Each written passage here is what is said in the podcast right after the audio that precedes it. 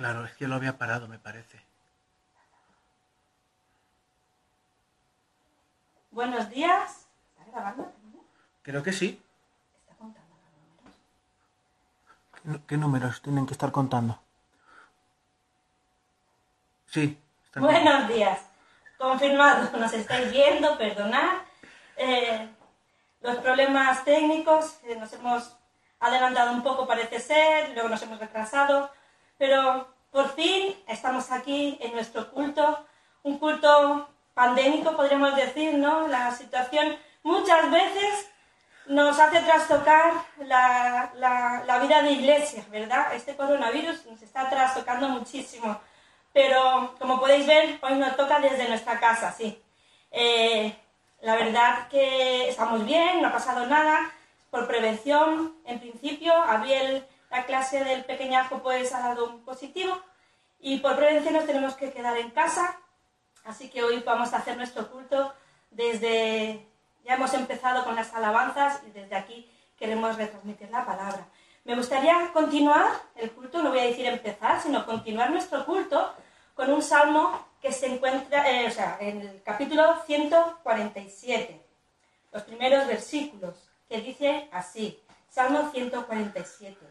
Aleluya, Qué bueno es cantar a nuestro Dios, qué grata una hermosa alabanza. El Señor reconstruye Jerusalén, reúne a los dispersos de Israel, sana a los corazones dolidos y venda sus heridas. El Señor cuenta las estrella- estrellas y a todas llama por su nombre. Nuestro Dios es grande y es poderoso, es infinita su sabiduría. El Señor levanta a los humildes y a los malvados hunde en la tierra. Cantad al Señor con gratitud. Tocad la cítara para el Señor que cubre de nubes el cielo, que proporciona lluvia a la tierra, que en los montes hace brotar hierba, que da su sustento al ganado, a las crías de cuervo que claman. Hasta aquí vamos a leer. Cantad, cantad al Señor, al Dios poderoso, al que, como dice en el versículo 3, sana el corazón dolido.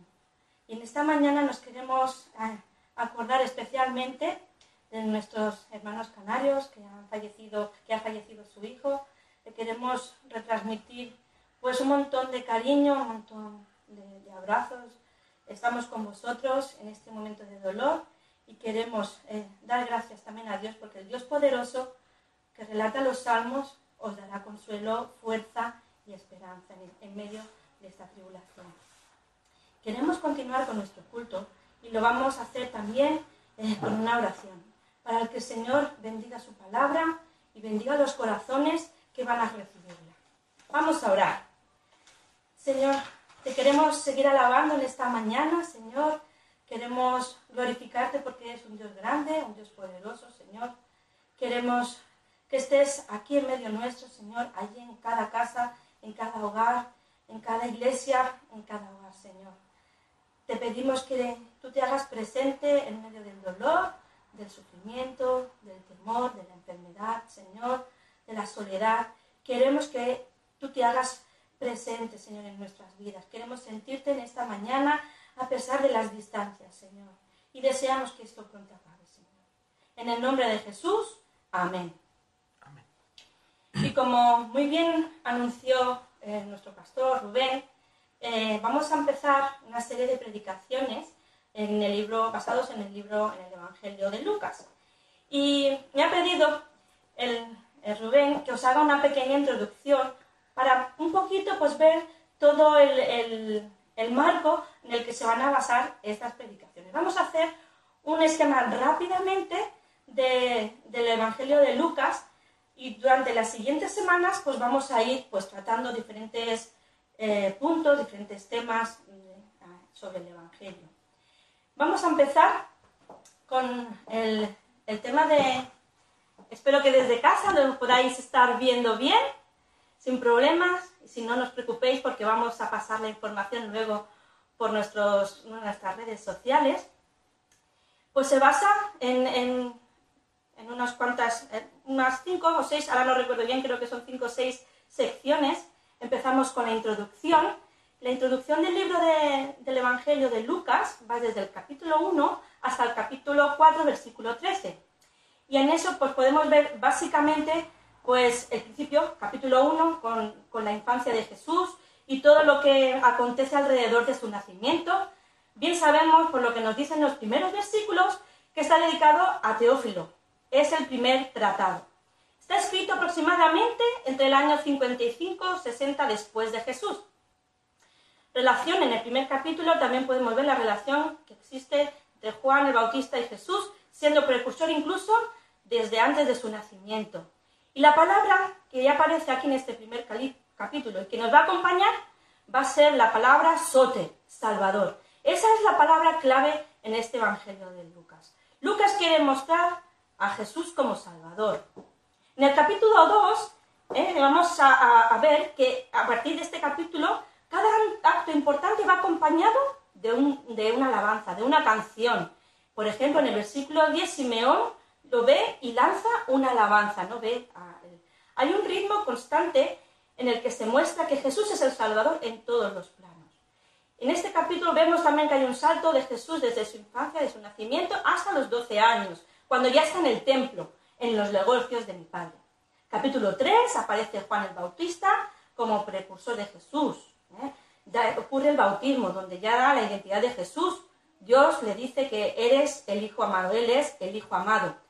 Y acaba este capítulo con la genealogía que acaba en Adán. Salvador de toda la humanidad. La genealogía determinaba tu identidad en aquella cultura. Entonces tiene un significado que acabe con Adán. Capítulo 4. Pues las tres tentaciones de Jesús. Y a partir del versículo 14 se difunde su fama por todas partes y su enseñanza también. La siguiente sección que vamos a ver es cuando comienza su ministerio, que lo podemos ver desde el capítulo 4 hasta el 4.14, perdón, hasta el 9.50. En este primer capítulo pues vemos cómo Jesús llega a Nazaret, donde se había criado, ¿no? Esa es su casa, su hogar, y declara las intenciones a través del rollo de Isaías 61.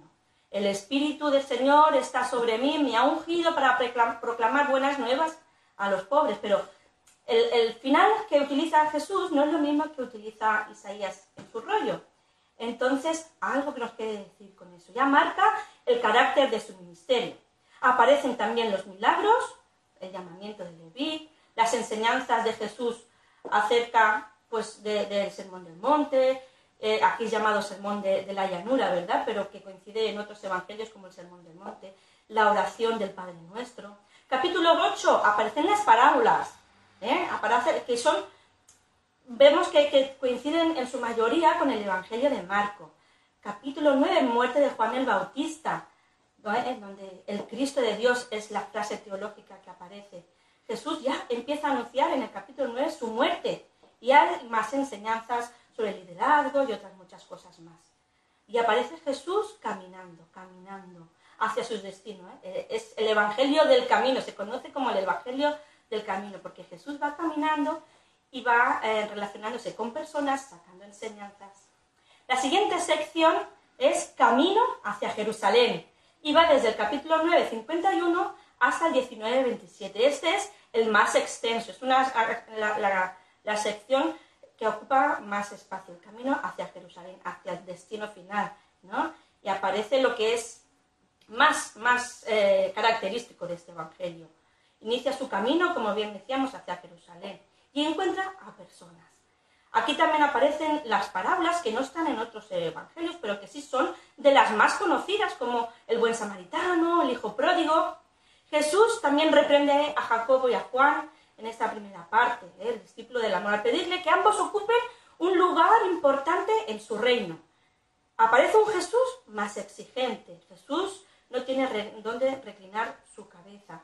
Y el compromiso de seguirle es para siempre, para toda la vida. Y demanda todo de nosotros. En el capítulo 10, la misión a los 70, que aparece la parábola del buen samaritano. Es un Jesús provocador y contracultural. Capítulo 11, aquí aparecen los discípulos pidiendo a Jesús que les enseñe en concreto a orar, a orar al Padre. Capítulo 12, invita a estar no estar ansiosos y preocupados por las riquezas, los tesoros del cielo. Capítulo 15. Aparece la trilogía de las parábolas de los perdidos, ¿no? La oveja perdida, la moneda perdida, el hijo pródigo. Capítulo 18. La oración es la protagonista. Capítulo 19. Encuentro con Zaqueo, un joven rico de los publicanos que es tan pobre como aquellos a los que ha ayudado también Jesús. Jesús quiere transformar los corazones de ricos y de pobres. Ya entramos en las dos últimas secciones. Esta es ya Jerusalén. Ya Jesús ha llegado a, su destino, ¿no? al, desenlace de la historia. Y esta sección de Jerusalén, no vamos a, hay una sección más, esta sección va desde el 19 al del 19-28, perdón, hasta el versículo 21. Y Jesús, capítulo 21, Jesús llora por la ciudad. Hay pocas veces, ¿no? Que Jesús llora y aquí encontramos una en el, Evangelio de Lucas. La siguiente es justo en, la tumba de su amigo Lázaro, que lo podemos encontrar en el Evangelio de Juan. Jesús purifica el templo, la casa de oración, es provocando, está provocando ahí la denuncia al sistema corrupto que existía en el templo, ¿no? Esa unión de, unión de lo político y lo religioso que, Jesús intentaba, ¿no? Intentó, ¿no? Denunciar. Jesús predice también la destrucción del templo, que ocurriría esa destrucción en el año 70. La última sección eh, de la que vamos a, de la que se divide el Evangelio es la, semana de la pasión, ¿no? su muerte y su resurrección. Y van desde la última parte, desde el capítulo 22 ya hasta el final del capítulo 24. Y, a diferencia de otros evangelios, aquí Lucas podemos ver que hay muchos más detalles, incluso médicos, de lo que va ocurriéndole a Jesús en, ese, en esa etapa de tanto sufrimiento. Explica que es la Pascua también, ya que eh, a los destinatarios a los que va este evangelio, pues conocían muy poco de la cultura judía. Entonces, por eso desarrolla más este tema. La última cena, ¿no? la, la institución perdón, de la Santa Cena. Santa Cena. Jesús es maltratado, sentenciado a muerte, como bien sabemos, y también da detalles de, los malhechores, ¿no? de los que están allí con él en la cruz. Eh, en la declaración del centurión tan importante, verdaderamente este era justo. El ladrón que está junto a él en la cruz, que le pide que le perdone, y, esa confirmación sin una declaración abierta de perdón de pecados. Encontramos ya por último el, el domingo de la resurrección, con el sepulcro que está vacío, en el versículo 24-12, coincide con el final de Marcos, y así podría terminar. Pero eh, Lucas añade unos poscréditos, podríamos llamarle así unos poscréditos, con, con, la historia de Maús, otra vez Jesús andando, Jesús en el camino, y muestra un Jesús de carne y hueso. ¿eh? Estaba con ellos, lo podían ver, comen y beben juntos, pero era diferente y no caen hasta el momento de partir el pan.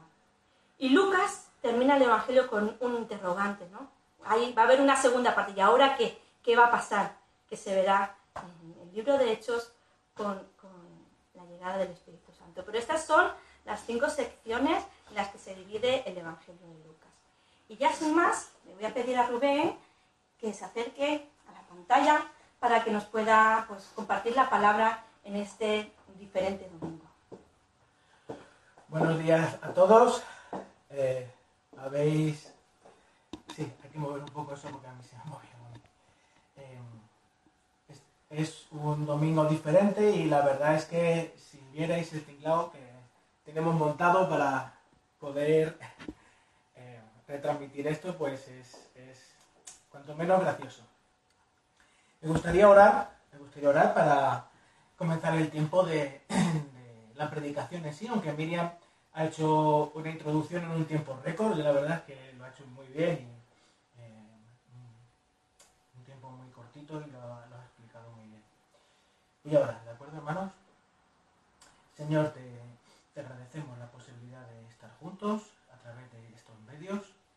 Gracias por tu amor, tu misericordia, Señor. Gracias por, por eh, permitirnos, tener el, texto bíblico, poder leerlo, Señor, poder meditar sobre él. Y, Señor, eh, te ruego que nos, nos ayudes, Señor, a, encontrarnos contigo. Yo sé, papá, que en todo momento, pues tú te revelas a nosotros en un, día como hoy, pues eh, venimos ante ti, Señor, a darte culto. Pero, Señor, la verdad es que eh, necesitamos encontrarnos contigo, Señor, no solo con, el texto, no solo, Señor, con la historia. Necesitamos, Señor, encontrarnos contigo, porque tú eres el único que puede transformar los corazones. Tú eres el único, Señor, que puede realmente provocar un cambio trascendente en nuestro interior, iglesia y en la sociedad, Señor. Gracias una vez más por, tu amor, Señor, por tu perdón. Ayúdanos, Señor, a entender claramente lo que tú nos quieres transmitir en el día de hoy, Señor. En tu nombre, Señor Jesús. Amén. Muy bien. Pues eh, después de la, de, la, de la, introducción que Miriam nos ha, nos ha hecho, ¿por qué, por, ¿por qué esta introducción? Esta introducción, como también ha explicado Miriam, es para tener una visión panorámica del Evangelio. Muchas veces eh, incidimos directamente en el texto, nos acercamos a la lectura del texto bíblico, bueno, con,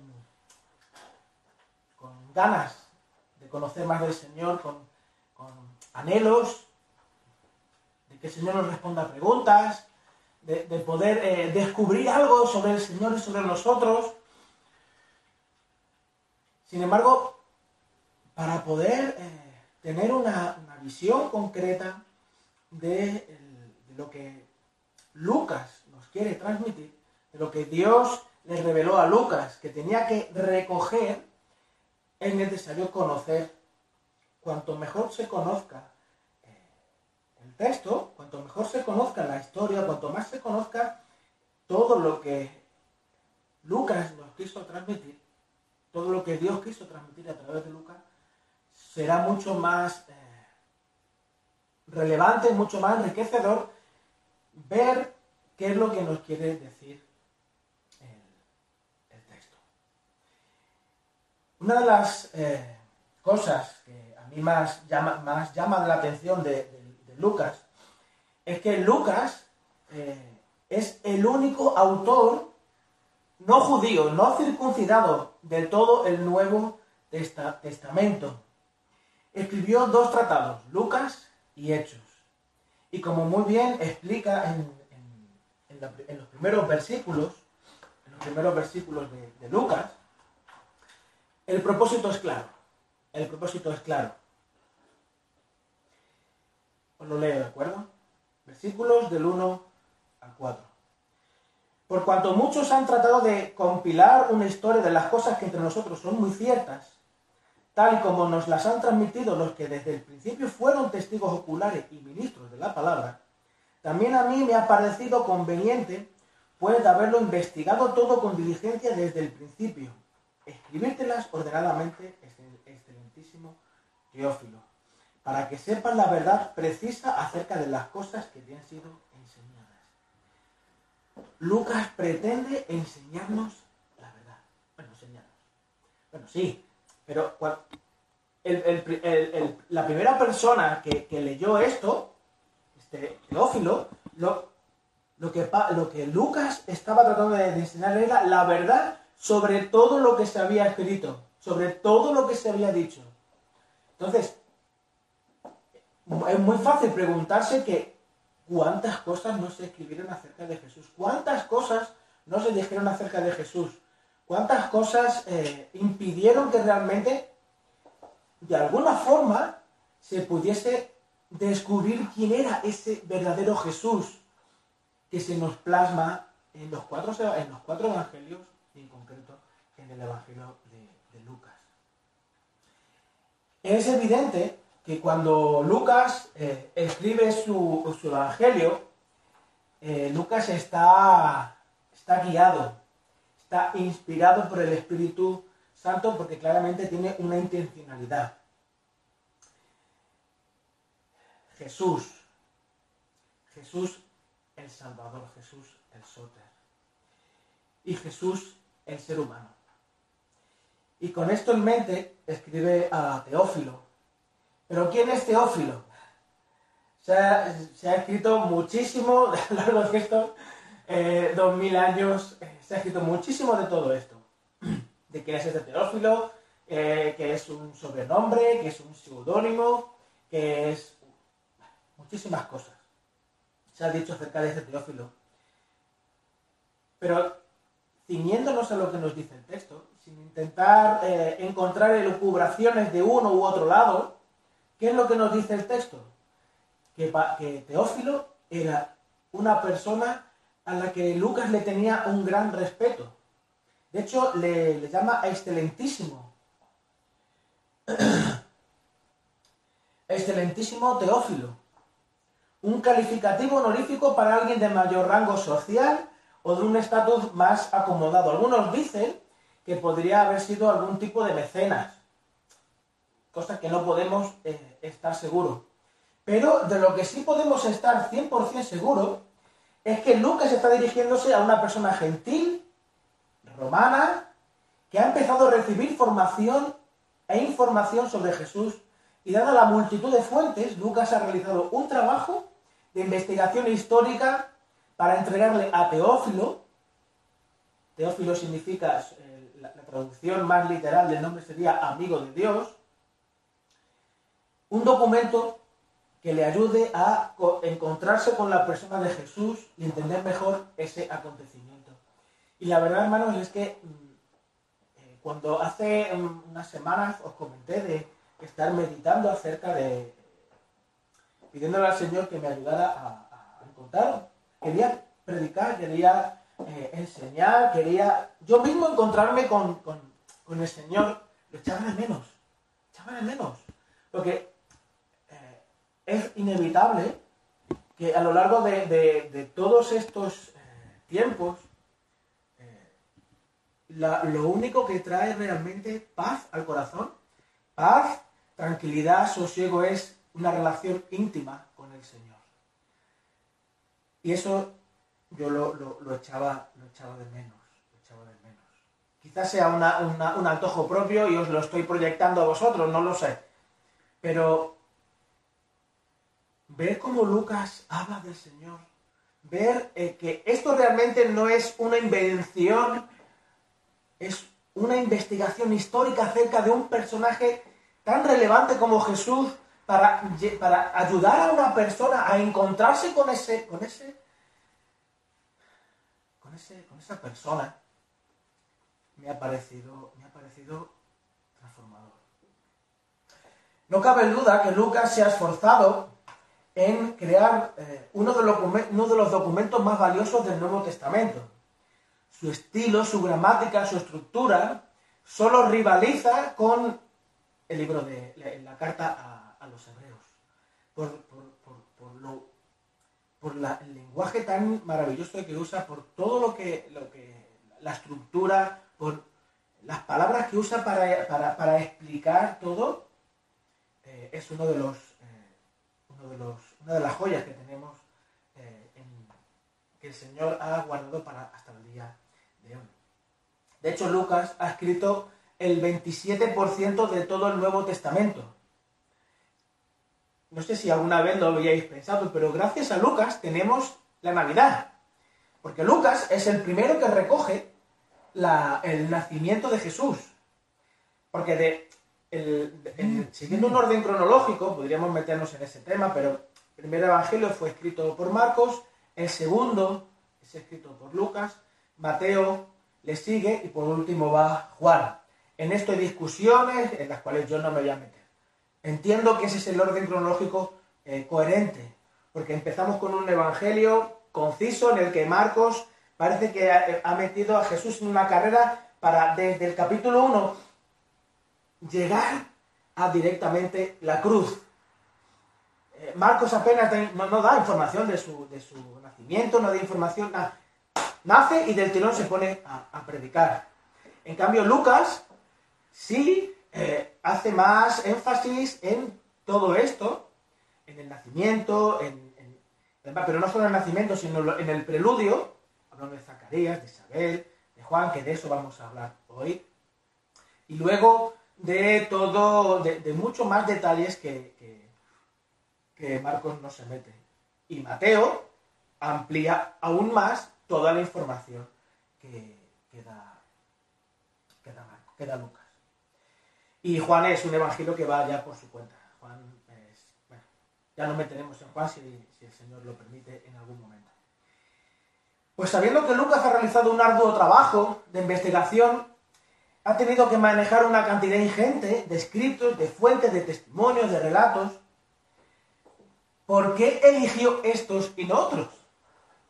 ¿Porque estos eran más verdaderos que otros? La verdad es que eh, lo podemos entender si pensamos en la intención que tenía Lucas. ¿Y por qué lo vio el Espíritu Santo a elegir esos y no otros?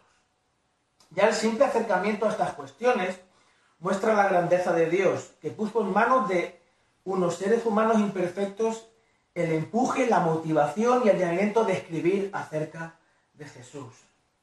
No, no llevó a los escritores a un estado de éxtasis eh, en el que, bueno, en algún caso sí sucedió. Pablo habla en, su carta a los Corintios de que eh, conoce a una persona que, ha estado, que el Señor lo arrebató al tercer cielo. Se dice que es un, retrato del mismo, está hablando en tercera persona de una experiencia personal.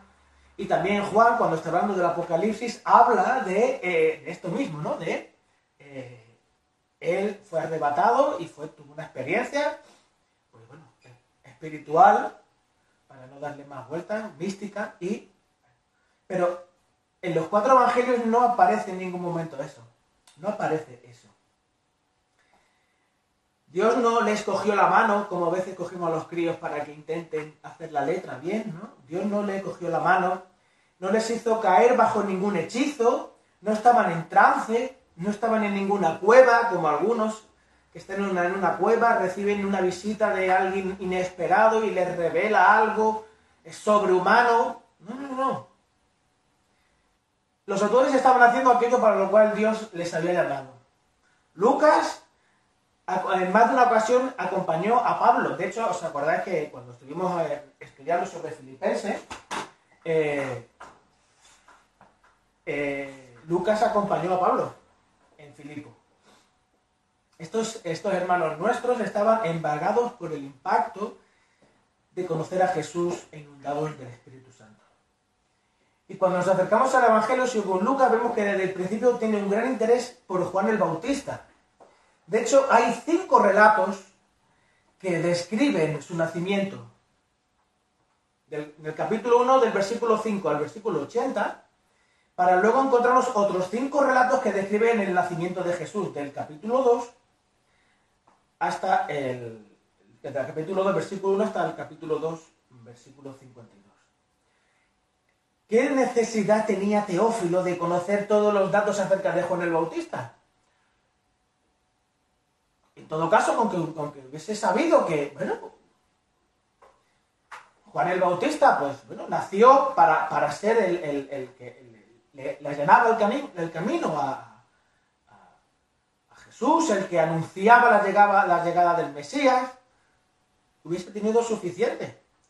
Entonces, ¿Qué, intención tenía Lucas para poder eh, recoger todo esto y además hacer un contraste? De hecho, si nos vamos al texto, eh, leyendo, los títulos que aparecen en negrita, en el versículo 5, arriba pone anuncio del nacimiento de Juan el Bautista y, en paralelo, en el versículo 26 encontramos anuncio del nacimiento de Jesús, Luego María visita eh, a Elizabeth, nacimiento de Juan el Bautista, la profecía de Zacarías sobre Juan el Bautista, y luego entramos con el nacimiento de Jesús, los pastores y los ángeles que le revelan, le revelan o le recuerdan a María de alguna forma eh, quién es ese niño y para qué está aquí. Y luego entramos en Jesús, cuando Jesús es presentado en el templo, eh, el crecimiento de Jesús. Esto me recuerda a mí eh, a la cartilla de, de los niños, ¿no? Cuando la cartilla de, de, de niño sano, ¿no? El niño está bien, el percentil está en, su, condiciones, el niño está creciendo eh, adecuadamente, ¿no? Pues parece que, Lucas, no sé, está recogiendo de alguna manera, como médico que es, recogiendo esa síntesis, ¿no? El niño crecía como debía de crecer. No, era un niño eh, raro, extraño, atípico. No, no, era un niño normal, un niño que tenía como debía de crecer. Luego, cuando el, el suceso de Jesús en el templo, etcétera, etcétera. No, no vamos a seguir abundando mucho más en, eso. Pero lo que sí es cierto es que Lucas hace este, esta, este contraste en la llegada de Juan, la llegada de Jesús y cómo ambas llegadas de alguna manera se eh, complementan para mostrar que la llegada, la, la, la, llegada de Jesús a este mundo estuvo precedida por situaciones muy humanas, muy, muy de la carne, muy de todos los días, muy de sorpresa, muy de falta de fe, incluso María, que ya veremos, eh, y situaciones de un profundo convencimiento de que realmente esto era lo que Dios quería, para esto Dios nos había llamado y íbamos adelante. en del Señor. Estamos muy habituados a leer y estudiar esta parte del Evangelio, o sea, la parte de la infancia de Jesús, eh, desde una perspectiva navideña. Muchas veces nos, eh, bueno, yo mismo, y en muchas ocasiones eh, he escuchado y predicado sobre esto, el capítulo 2. Pero vamos a leer el capítulo 1 hasta el versículo 25 para centrarnos en cómo vivió Zacarías e Isabel la llegada de Juan el Bautista, para luego comparar con la llegada de Jesús y en esta, en esta ocasión este pasaje lo veremos más a vista de pájaro, la llegada y la anunciación de Jesús. Así que vamos a leer desde el versículo 5 del capítulo 1 hasta el versículo 25. ¿De acuerdo? Hubo en los días de Herodes, rey de Judea, cierto sacerdote llamado Zacarías, del grupo de Abías, que tenía por mujer una de las hijas de Aarón, que se, llamaba Elisa. Ambos eran justos delante de Dios y se conducían intachablemente en todos los mandamientos y preceptos del Señor. Y no tenían hijos, porque Elizabeth era estéril y ambos eran de edad, de edad avanzada. Pero aconteció que mientras Zacarías ejercía su ministerio sacerdotal delante de Dios, según el orden indicado a su grupo, conforme a la costumbre del sacerdocio, fue escogido por sorteo para entrar en el templo del Señor y quemar incienso. Y toda la multitud del pueblo estaba fuera orando a la hora de la ofrenda de incienso. Y se, y se le apareció un ángel del Señor, de pie, a la derecha del altar del incienso. Al verlo, Zacarías se turbó y el temor se apoderó de él. Pero el ángel le, dijo, no temas, no temas, Zacarías, porque tu, tu, petición ha sido oída y tu mujer Elizabeth te dará a luz un hijo y lo llamarás Juan. Y tendrás gozo y alegría y muchos se regocijarán por su nacimiento, porque él será grande delante del Señor no beberá vino ni licor, y será lleno del Espíritu Santo aún desde el vientre de su madre. Y él hará volver a muchos de los hijos de Israel al Señor su Dios.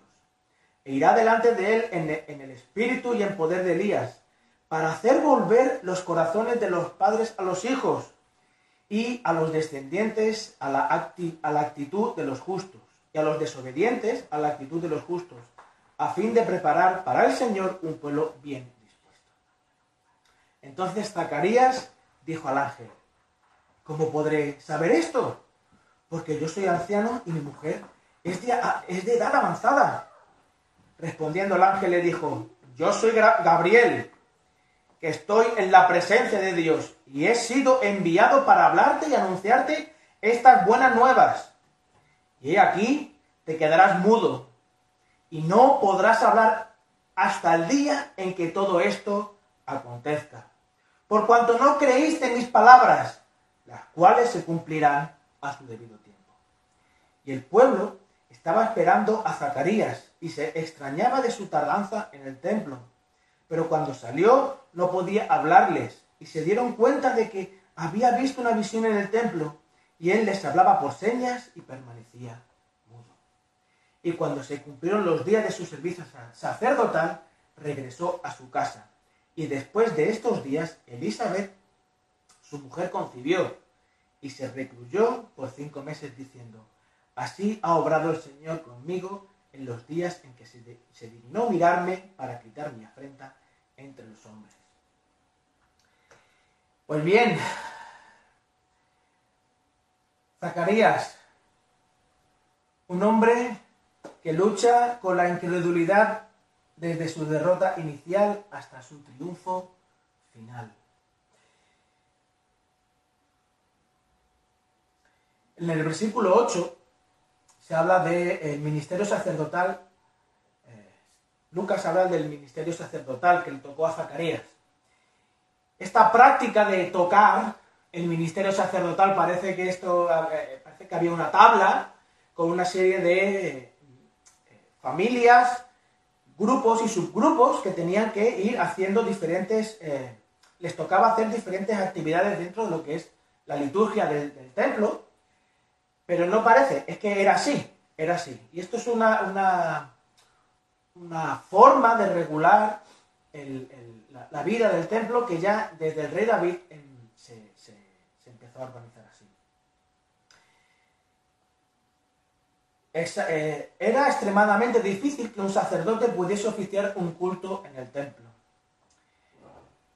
¿Por qué era tan difícil? Por esto mismo, porque había 24 grupos 24 grupos, 24 columnas eh, de, sacerdotes.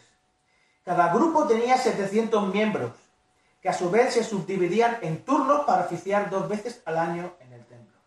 Si sumamos todo esto, la cifra se acerca mucho a las 15.000 personas, lo que reducía a casi una vez en la vida la posibilidad de poder hacer lo que Zacarías estaba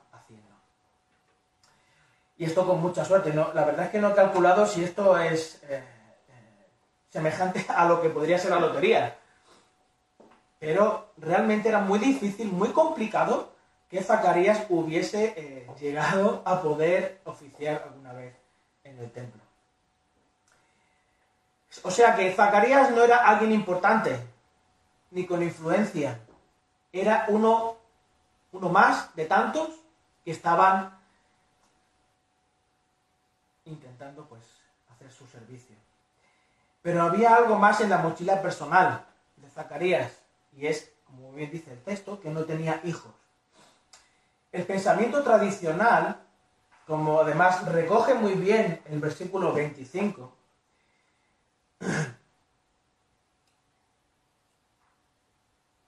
había una carga casi un desprecio social, como dice el versículo 25, una afrenta para las personas que no, que no, tenían, que no tenían hijos. Como bien eh, os comentaba, este pensamiento tradicional entendía la esterilidad como paga divina para una conducta inadecuada. Riqueza y descendencia eran la evidencia de estar bajo la bendición de Dios. Lo que estaban viviendo Zacarías y su mujer evidenciaban lo contrario. Cuando Zacarías eh, recibió la noticia de que iba a poder oficiar en el templo, Zacarías eh, pudo haber experimentado una gran eh, sensación de que por fin parece que las cosas van a cambiar. ¿Cuántas veces a lo largo de la vida de Zacarías y, y de Isabel habrían estado pidiendo al Señor por, eh, por esta situación. Por esta situación que no solamente era, un, eh, era objeto de, señal, de, que las personas le estuvieran señalando, sino también una carga personal, porque ese, esa, esa misma concepción de que Dios retribuye, es un Dios retributivo y no un Dios de gracia, ¿Cuántas veces no habrían luchado con este tema? ¿Cuántas veces no habrían estado eh, esperanzados en poder, eh, eh, en que realmente Dios transformase esa, esa, esa, esa consecuencia natural de la infertilidad de Isabel para Isabel, no, de Elizabeth, perdón, de Elizabeth, decía Isabel, no, de Elizabeth.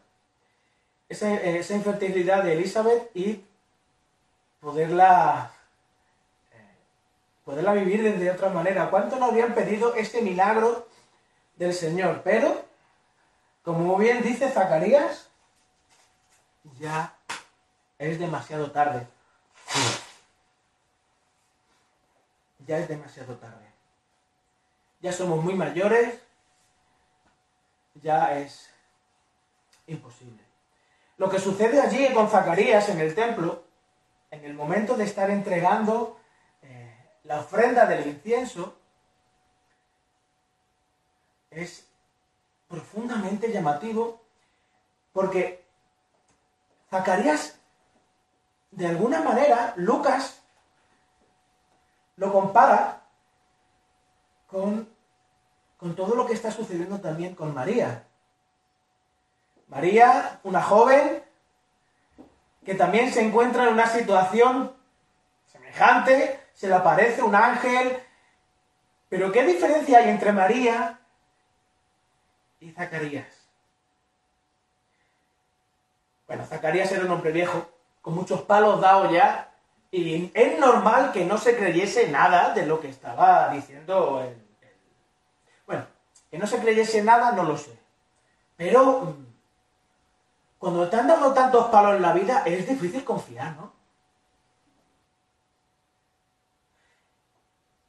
Si uno se centra en los palos que le ha dado la vida,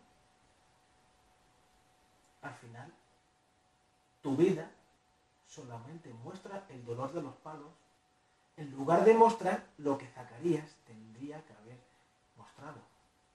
La evidencia de una fe en un Dios que puede arrebatar a su pueblo de las manos de los peores enemigos, que puede hacer brotar agua de una piedra que puede transformar de la nada y sacar alimento. Cambio, María, una jovencica, inocente ella, ¿qué iba a saber de la vida? Pero sí sabía. Tenía muy claro que para que nazca un bebé tiene que haber la intervención de un varón. Si no, eso es muy difícil. Pero como bien tanto le dice eh, el mismo ángel, tanto a Zacarías como a María, para Dios no hay nada imposible. Y así fue. María, con una, un arrojo, le dice, le dice eh, parece, ¿no? Yo, comparando ambas situaciones, ¿no? Parece que María le dice con un arrojo inocente al ángel, sí, aquí tu sierva está para lo que Dios diga. En cambio, Zacarías dice, bueno, espérate, explícame esto a mí bien, Gabriel, porque yo no me entero. Mi mujer es mayor, yo soy mayor. De hecho, si leemos, cuando el ángel le dice, ¿cómo podré conocer esto en la, en la, versión de la Reina Valeria? ¿Cómo conoceré esto? de hecho, la palabra conocer nos está hablando de intimidad. ¿Cómo voy a poder conocer a mi mujer? Porque ya a las alturas que estamos de la vida ya las cosas, el cuerpo no funciona como debería. Sea, mi cuerpo no funciona como debería. Y el cuerpo de mi mujer tampoco. ¿Cómo va a ser esto? Explícamelo. ¿Dudas razonables? Muy posiblemente. Muy posiblemente. Pero de lo que sí es cierto es que cuando Dios se acerca tanto a Zacarías como a María, se acerca desde una frase, yo sé que en el, texto bíblico podemos tener muchos ejemplos, pero hay, una, frase que dice así, Dios nos acepta tal y como somos y no como deberíamos de ser. Porque nadie de los presentes en este, en este momento, aquí en mi casa, mi familia, los que estéis en casa, nadie de los presentes es como debería ser. Y es que lo sabemos. Zacarías, en esa lucha contra la evidencia externa de que eh, no, esto no me cuadra,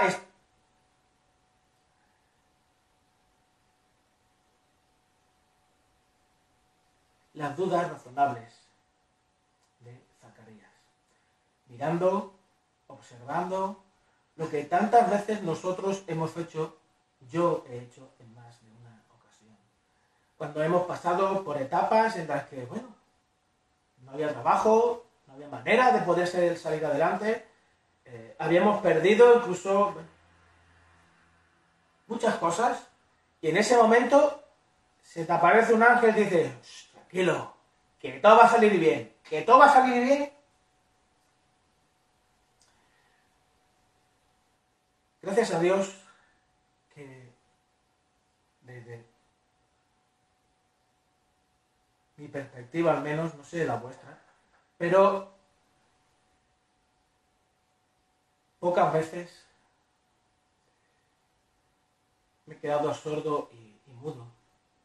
La sordera y la mudez de, la, de le impidió poder experimentar de una forma gozosa aquello que el ángel ya le dijo que iba a ser un gozo él, para su mujer y para toda, toda, toda Judea. Porque cuando dejamos de depositar, de confiar en el Señor, nuestros oídos se tapan y nuestras bocas dejan de hablar. Porque no somos capaces de escuchar y de percibir la grandeza de Dios y no podemos transmitir el gozo que produce en nuestro corazón y en nuestra vida poder conocer poder experimentar, poder vivir en intimidad con, el Señor. Es muy curioso, siguiendo adelante con el texto, cómo este Zacarías, eh, que no escucha, que no es capaz de hablar, esa situación tenía caducidad. Y la caducidad era el nacimiento del niño. Este nacimiento del niño es también espectacular por las implicaciones que tiene en comparación también, una vez más, con, con Jesús. Dice, dice el, texto, me voy a ir al, nacimiento de Juan, cuando en el versículo 57, cuando Elizabeth se le cumplió el tiempo de su alumbramiento, dio a luz un hijo. Y sus vecinos y parientes oyeron que el Señor había demostrado su gran misericordia hacia ella. Anteriormente, Elizabeth estaba, dice, escondida, estuvo cinco meses escondida. Dice el versículo...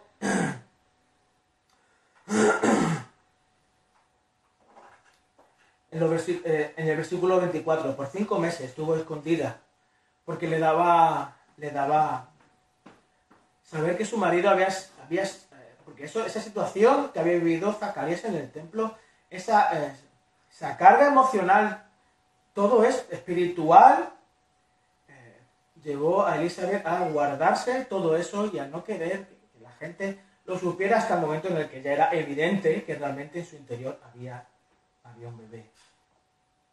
Pues cuando se cumplió, sus vecinos y parientes oyeron que el Señor había demostrado su gran misericordia hacia ella y se regocijaban con ella.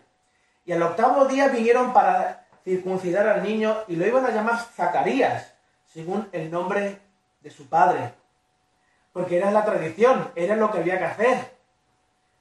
Además se hacía algo con mucha fiesta, con mucho con mucha música, porque era realmente un regalo de Dios que una familia que no había tenido nunca posibilidad de tener un niño, pues pudiese disfrutar de la bondad y la misericordia de Dios, de poder disfrutar de un bebé.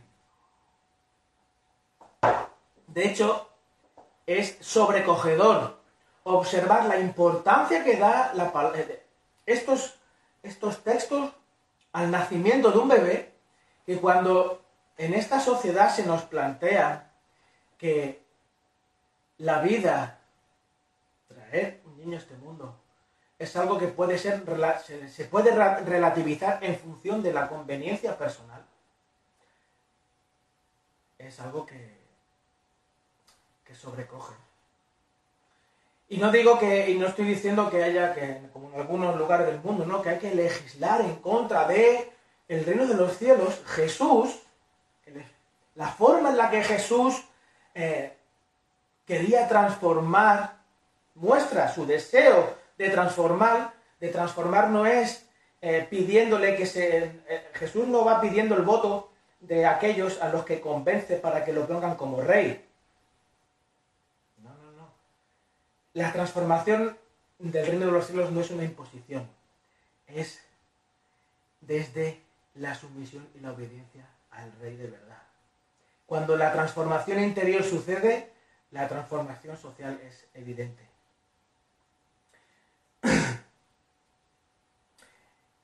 Pero la madre respondió a los que querían ponerle el nombre de Zacarías.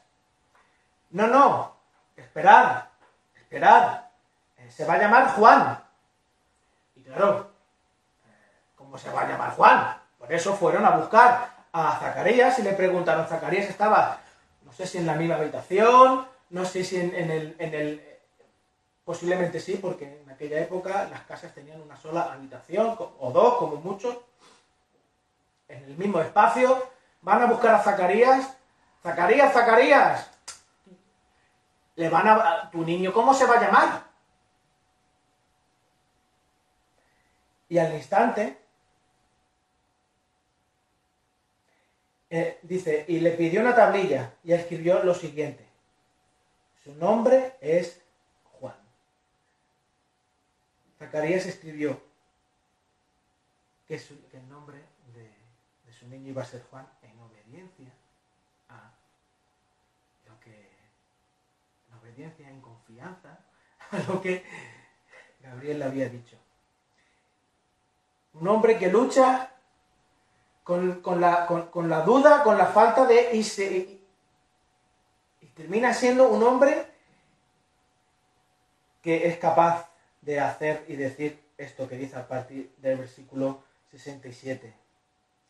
De su padre, Zacarías fue lleno del Espíritu Santo y profetizó diciendo, hizo un cántico diciendo, bendito sea el Señor Dios de Israel porque nos ha visitado y ha efectuado redención para su pueblo y nos ha levantado un cuerno de salvación, un salvador en la casa de David su siervo, Soter, apuntando a Jesús, tal como lo anunció por boca de sus santos profetas desde los tiempos antiguos. Salvación de nuestros enemigos. Fijaos que ya aquí se, prefigura la imagen de ese Salvador. La imagen que tenían de Jesús de ese Salvador que iba a venir, de esa promesa, ellos la habían ya prefigurado de esta forma. De nuestros, esa salvación de nuestros enemigos y de la mano de todos los que nos aborrecen, para mostrar misericordia a nuestros padres y para recordar su santo pacto, el juramento que hizo a nuestro padre Abraham. Concedernos,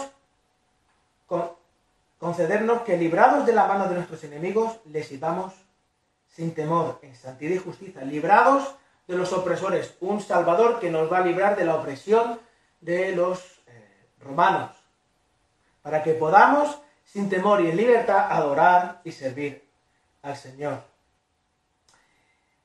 Todos nuestros días, y tú, le dice a, a Juan, niño, serás llamado profeta del Altísimo porque irás delante del Señor para preparar sus caminos, para dar a su pueblo el conocimiento de la salvación. ¿De qué tipo? De esta manera, por el perdón de sus pecados, por el entrañable misericordia de nuestro Dios, con que la aurora nos, con que la aurora nos visitará desde lo alto para dar luz a los que habitan en tinieblas y en sombra de muerte, para guiar nuestros pies en el camino de paz. Y una vez más, aquí recoge, recoge Lucas. Y el niño crecía y se fortalecía en espíritu. El niño crecía y se fortalecía en espíritu. En, en la cartilla de niño sano. El niño iba bien estupendamente, un percentil perfecto. El niño, a pesar de lo traumático o de lo dramático de todo su nacimiento, el niño iba, iba bien. Este proceso de la fe de Zacarías en crisis se transforma en un, acto de fe profunda y de declaración y Dios lo acepta tal y como está, aunque pudiese representar la, fe o la, rigidez de, la ley del Antiguo Testamento, como Pablo habla también en algunas Romanos, etc. Pero cómo ese anuncio, ese, ese, ese deseo profundo que tiene Zacarías de realmente encontrarse con Dios, de, Encontrar un Salvador, la necesidad que tiene de un Salvador, le lleva a despertar de nuevo la fe y darse cuenta que esa promesa, lo único que tenía era pues, decir sí, aquí estoy, vamos adelante, vamos adelante. En cambio María, eso ya lo, podremos, lo, podemos ver más adelante, pasa de, de esa declaración profunda de sí, aquí está la sierva del Señor, para cuando nace el niño, cosa que ya hemos, eh, se ha visto en más de una ocasión, nace el niño, vienen los, pastores, aparecen los ángeles, eh, los sabios de Oriente, toda esta eh, comitiva que hacen, que la labor de, de, en este caso, de Zacarías, de profetizar acerca de la identidad del niño, y María hace como eh, los que estaban en la casa de Zacarías queriendo circuncidar a, al niño. Dice el versículo 65 y 66 de Lucas 1. Y vino temor sobre los que sobre los que vivían a su alrededor y todas estas cosas se comentaban en toda la región montañosa de Judea. Esto que había pasado con Zacarías y con el niño, este, esta, eh, eh, todo esto esta revolución, esta transformación de la naturaleza que había sucedido, este milagro, se comentaba. Y todos los que la oían, la guardaban en su corazón diciendo, a saber dónde nos lleva esto, ¿qué? No sabemos qué va a pasar con este niño. Porque la mano del Señor ciertamente está con él. Sí, la mano del Señor está con él, pero no sabemos a dónde nos lleva esto. María guardaba en su corazón todas estas cosas y no sabía dónde iba a y luego cuando Jesús es presentado en el templo, si este niño había venido para lo que tenía que hacer, cuando estaba en el templo, cuando con 12 años, Jesús se va al templo, eh, se queda en el templo mientras sus padres están volviendo y le, le dicen, eh, le dice María, en el versículo 48, María y José, en el versículo 48 de Lucas 2. Cuando sus padres le vieron, se quedaron maravillados y su madre le dijo, Hijo, ¿por qué nos has tratado de esta manera? Jesús, ¿no sabes que te estábamos buscando? Jesús, ¿cómo es que pensábamos que, que ibas con tu, con tu primo, con, tu, con, el, con el vecino, con tu amigo, con tu amigo pero ¿cómo es posible que te estuviésemos buscando y tú no nos dijeras nada? ¿Cómo es posible que tú hicieses esto? Mira tu padre, mira, tu padre y yo te hemos estado buscando llenos de angustia. Entonces él les dijo, ¿por qué me buscáis? Si, María tiene claro, parece que Zacarías va, Lucas muestra un proceso ascendente de la fe en Zacarías y un proceso descendente de la fe y la confianza en la identidad del niño, de María, ¿verdad? Es curiosísimo cómo hace este, este paralelismo entre el uno y el otro. Y a Teófilo, ¿de qué le sirve todo esto? ¿De qué le sirve todo esto a Teófilo? Mira, Teófilo, cuando te encuentras con Jesús, puedes sentirte o desbordado por su grandiosidad, deslumbrado por quien es, pero no entender, no tener ni idea. Tanto Zacarías como María tuvieron dos acercamientos diferentes ante los mismos sucesos, ante el mismo mensaje, pero tuvieron dos resultados muy diferentes.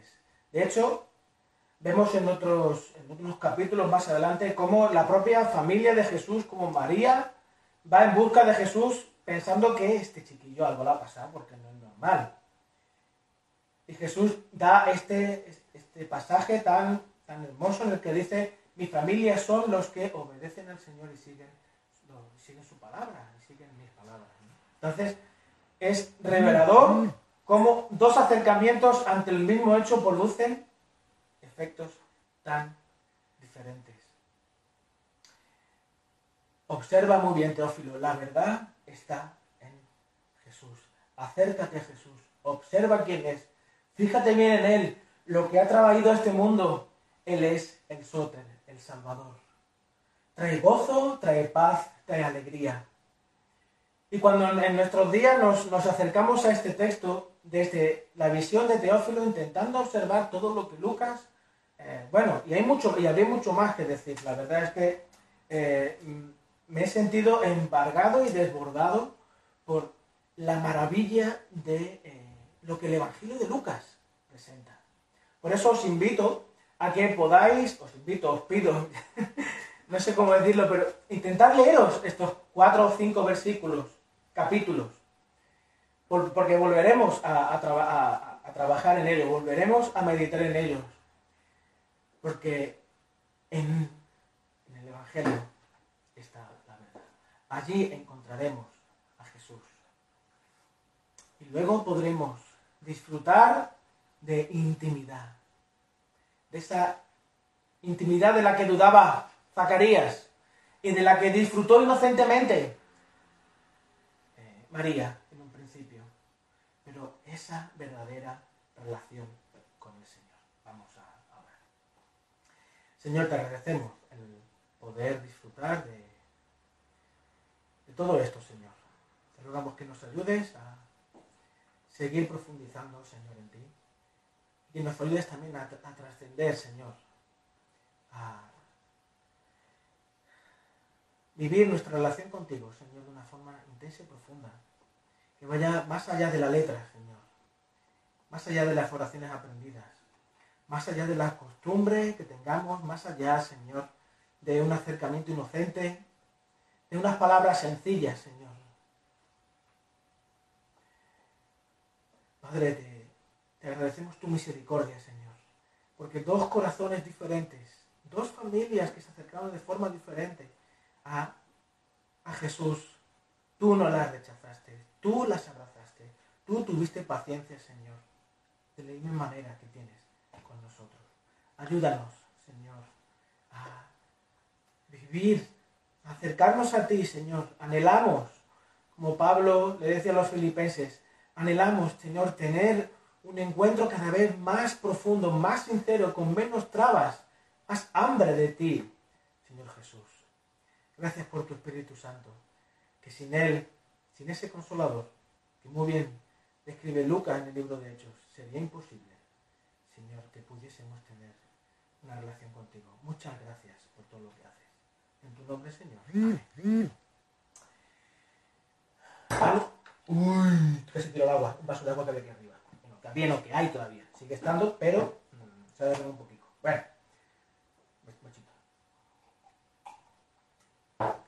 No hay cumples. Mi mujer me estaba poniendo la chuleta, dice que no hay cumples. Así que no, no voy a cantarle a nadie yo, porque no voy a cantar cumpleaños feliz a nadie, ¿vale? Eh, anuncios. Eh, el grupo de estudio bíblico, como ya también veréis en el boletín, eh, va a empezar en breve, ¿vale? El libro de. El libro de. El libro de Cambios Profundos. ¿Se ve, ¿se ve bien, Miri? ¿Sí?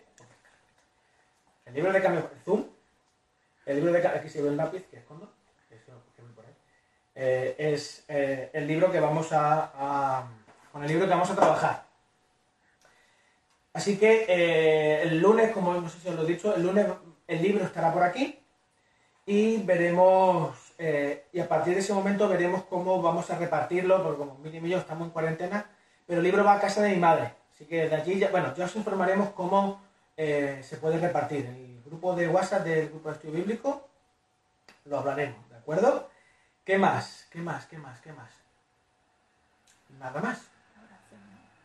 Sí, eh, recordaros un, un deseo que en, en el, en el pues durante todo este año hemos tenido que el, el, grupo de, oración que tenemos los jueves, el culto de oración de los jueves, pues no- nos, nos encantaría que esa bendición pudiese ser compartida con más hermanos.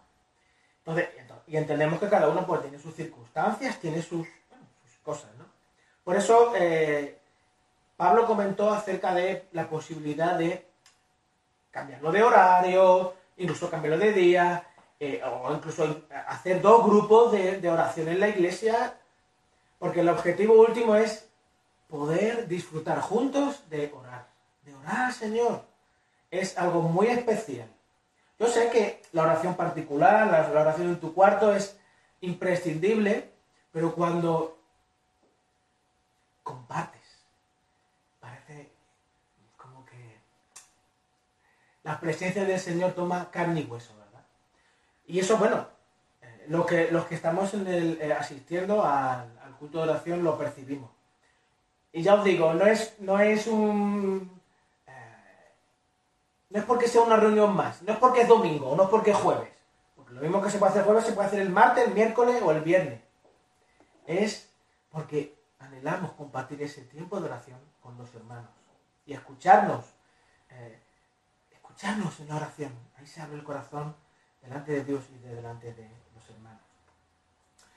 Y mm, nada más. Ah, bueno, sí. Que Lalo me dijo que tengo que ser concreto. Pues si hay alguien que tiene alguna sugerencia para el grupo oración, para el culto de oración, cambio de hora, etcétera, pues que hable con algún hermano del consejo. ¿De acuerdo? Así que mm, ahí lo dejo. Ven conmigo, vamos No, a ver. Ah, tú tienes que parar. Quería que estuviera aquí mi mujer, pero bueno. Pues sin más, eh, os despido y. Y bueno. Que el Señor os bendiga y os, guarde en toda la semana, en especial a los hermanos que están en Canarias, aquí en, aquí en San Lucas, os echamos de menos y compartimos con vosotros eh, la carga y ese, ese dolor que podéis estar eh, viviendo. Os queremos y también me quiero acordar de Sonia, que su niño también lo está pasando, bueno, tiene COVID, yo no sé cómo están ellos, espero que, que estén bien. Lalo, el cumpleaños de Lalo fue, de verdad. El Hay un cumpleaños. Hay un cumpleaños De tu cuñado. de mi cuñado. Es que yo lo, lo celebré hace la semana pasada. Pero bueno. Eh, feliz cumpleaños, Lalo. Eh, dile a mi hermana que te cante. O que te llame por teléfono mi prima y te lo cante ella, porque como te lo cante yo, va a llover más que ayer. ¿Vale? Felicidades, eh, cuñado. Te queremos, ¿vale? Te queremos mucho. Y muchas gracias a Dios le damos por, por ti. Así que, nada, nos despedimos ya, ¿no, mami? Venga, pues que el Señor os bendiga, os queremos y próximamente ya iremos viendo cómo retomar el tema de los cultos presenciales o online o tal. Estaréis informados. Os queremos, que el Señor os bendiga. Chao.